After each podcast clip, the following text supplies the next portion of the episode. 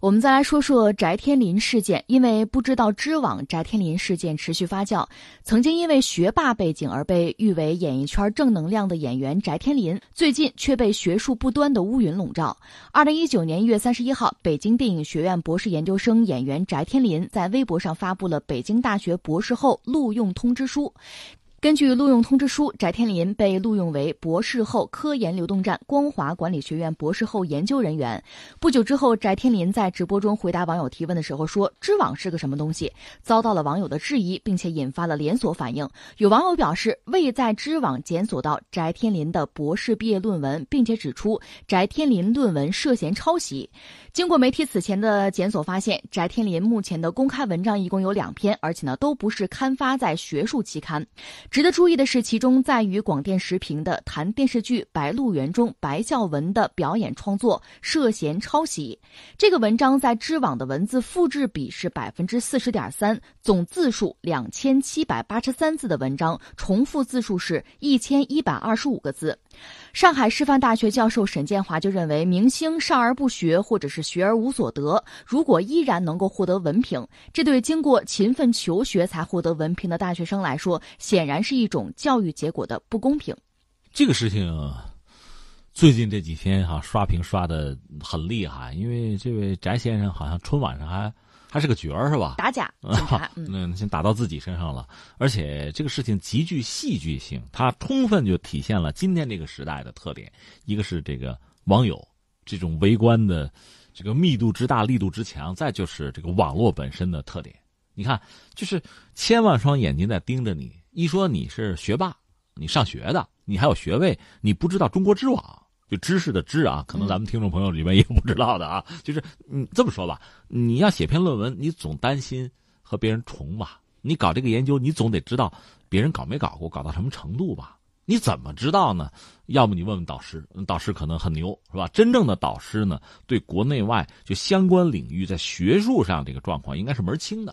导师不按说不用给你改什么错字他只要告诉你你选择什么方向。啊，你怎么走？你的研究大概呃是一个什么样的状况？哈，世界的状况啊，国内的状况，这可能是很重要。再就是你自己找知网，就是很重要的一个一个工具吧。我这么说，字典都有吧？会查字典吧？对于一个受高等教育的人来讲，应该说中国知网就是就这么一个角色，就查嘛。而这位仁兄不知道，不知道，那就是你没上过学吧？你没写过论文吧？大家会产生这么一个想法，那就那就查吧，一查就突破了。一突破，他就，他就翻船了，就是这么一个状况。那最后，刚才你说一篇文章，一共写篇文章两千多字论文呐，忽悠谁？短了点儿，再短了点吧？你两万多字差不多能不能过还两说呢哈？就两千七百字一千多字是雷同的嘛？或者就是抄的嘛？嗯，这也太说不过去了。这个不但说你说你自己的这个水平啊，智商啊。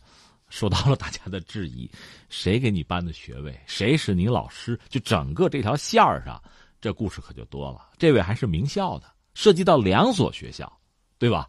都是很著名的学校，那你查吧。所以，所以这个事情真的就成了一个，就大家街谈巷议的糗事儿吧。这位也算是遭遇自己的滑铁卢了。发现网友现在也是，就说翟博士的这个学历问题也表现了很多的漏洞，比如说这个发证单位是怎么审核的呀？为什么电影学院呀当时还提出了这个呃翟博士是他们的优秀学生呀？呃，说这整个一个这个链条是不是都出现了问题？另外还有人就举出了三百年前的一个例子，说当时这个江南乡试放榜之后，扬州的考生就发现很多不学无术的盐商居然在榜，就是我们所说的这个学渣，学渣居然中中举了。愤怒的考生呢就把江南贡院的这个牌匾给糊上了，写了“卖完”两个字，那很可能呢就是把这个呃文凭给卖出去了。经过审讯呢，还真的是。副主考官都供认收受了贿赂黄金三百两，同时呢牵出了阅卷官若干人。后来康熙育才，砍头的砍头，撤的撤，就这样了事了。唉，这其实怎么说呢？也许我们中国人骨子里啊，真的是有这个观念，叫万般皆下品，唯有读书高。在我们心目中，就是读书有知识，这还是被崇尚的。不管什么时代，真的是这样。你看，在今天我们这个时代，我身边一些朋友也是这样的，有钱啊，挣了大钱，但是作为孩子子女，不愿意他们走自己的路，孩子去读书啊，读最好的书，哪怕出国留学掏钱没有问题啊，还是要这个样子，还是要有学历。就我们一块吃饭，哎呦，这位是博士，哎呀呀，大家马上就肃然起敬，高看你一眼。就是我们这个社会普遍的，嗯，对知识分子、对知识、对学问，乃至吧，对最通俗的、最容易看到的，比如学历，我们有一种特殊的情感。我觉得这是一个，但是这种特殊的情感健不健康？我现在要要问一句，就是我们更在乎的到底是一个人的学历，还是一个人的学识？是一个人的真才实学，还是一个人的毕业证书？可能有的时候我们搞反了，我们更在乎的是那个那个证书、那个本本那个名号，而不是他真正的知识。当然，这里面有一点啊，真正的知识吧，有的时候你不一定很好的去去检验检测出来。啊，听说你是一个物理学博士，来，你给我讲讲物理学。我我没有办法判断你是不是在这方面有真才实学啊。你是博士是吧？哟，北大的哈，哎行，名校，呃，什么以前叫九八五二幺幺，现在是双一流。我可能拿这个来衡量。你看很多用人单位也是这样嘛，通过这个方式，最短的时间、最高的效率，大概能看到你达到一个什么水平。我觉得这是这是一个可以理解的一个状况，但这本身存在着巨大的误区。你要那个本儿是吧？对吧？你要那个驾照是吧？那跟我会不会开车那可就不是一码事儿。这里边可就有距离，有落差，也存在捣鬼的某种可能性。这是一个。再有一个是什么呢？我就觉得我们还有很多人，他很贪的，或者也许他想让自己成为一个完人吧。你在某一个领域就好好做自己的事情就是了。你是一个演员，你就做一个好演员就可以，是吧？什么匠人精神嘛？你一辈子做这个事儿，你都不一定做得好呢。还要跨界，而且可能往往是风马牛不相及的。嗯，要做这个事情，好的都是你的。你比如你作为一个领导，作为一个管理者，这是一门高深的学问。一说管理之父韦尔奇什么的，谁不服气啊？对吧？那你就把这个事儿做好吧。那学术上、业务上，你也得拔那个尖儿，你也得站着，这就可笑了。这不有一个统计数据吗？就是说反腐。就说十八大之后，党政系统省部级以上落马的高官吧，大概是一百四十二个人。查查他们履历，发现也是四多。什么多呢？就是这个学历哈，获取经历啊，跨界的多，名校多，疑点多，还有速成，就很快速成多，就这么一个状况。你本来已经是一个领导，把你的事儿做好，对吧？管理嘛，做这个，你还要把别的东西也拿到。甚至这个学历吧，你比方说你是一个省长，你还弄一什么法学的博士，这个很莫名其妙。有的还弄一个什么工程学的博士，反正得站着。呃，这博士得拿到，拿到好像就怎么样。你拿到的是那个本本不是智商，不是知识，这给自己脸上就要贴这个金。这个东西其实就是假的呀。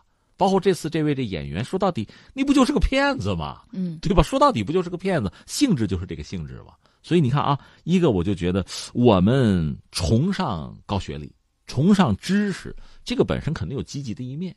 但是我们如果真在乎真才实学的话，就不应该只把眼光局限在那个证那个本上。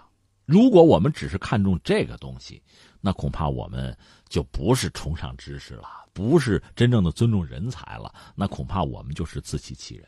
我们在乎的更多的是面子，是骗子，而不是别的。而你想象一下，我们整个国家，我们民族毕竟要往前走，我们还要复兴，还要崛起。如果听任这种做法、这种思维方式、这种人大行其道的话，那我们能得到什么？大家还记得之前就是说到芯片，当年我们曾经有一个所谓汉芯，那就是个骗局嘛，弄的那个摩托罗拉的那个芯片，找一个打工的打磨一下，然后贴上 logo，这就成我们自己的了，然后就可以拿什么科技进步奖了，就可以拿各种各样的就是什么研发资金了。然后各种领导重视就请吃饭了，这不自己骗自己玩吗？那你想这个后果是什么？这不很容易被戳穿吗？那我们我们没有真正的实力，那怎么在国家之间的竞争之中胜出啊？或者说，如果今天我们在某些领域有问题，是不是我们在根儿上在这儿这个问题就就已经出现了，并且一直没有得到解决？我觉得这是一个要说的。另外就是刚才我们说的，就是在今天哈，我真觉得跨界本身可能是创新的一种方式，这个没有问题哈。但是我们知道，今天呢，非常多的专业和学科已经是研究的非常深了。你在这个领域真要是想努力想发展的话，那你就往深里钻吧。所以真正要跨界是不容易的。而如果我就觉得一个人在这些领域这种跨界到如此之地步，一个官员又拿个什么工程师博士什么的，我真的就要打一个问号。谁在这方面显摆，在这方面卖弄，我倒觉得就就要打一个问号。我倒宁可更相信那些愚公移山的人，那种咬定青山不放松的人。你做一个演员，做一个最好的演员，这是让人尊敬的。而像今天我们谈的这位主角，恐怕就。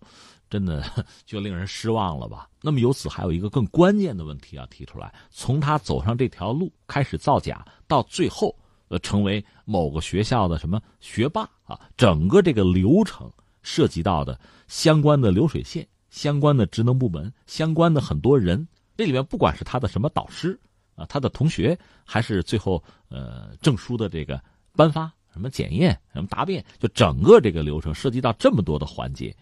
看来是都出问题了。所谓的这个问题，说到底就是一个问题，就是我用钱可以买证无外乎就是这么一件事儿。这个事儿要是不解决了，这种段子、这种故事，就还会很多。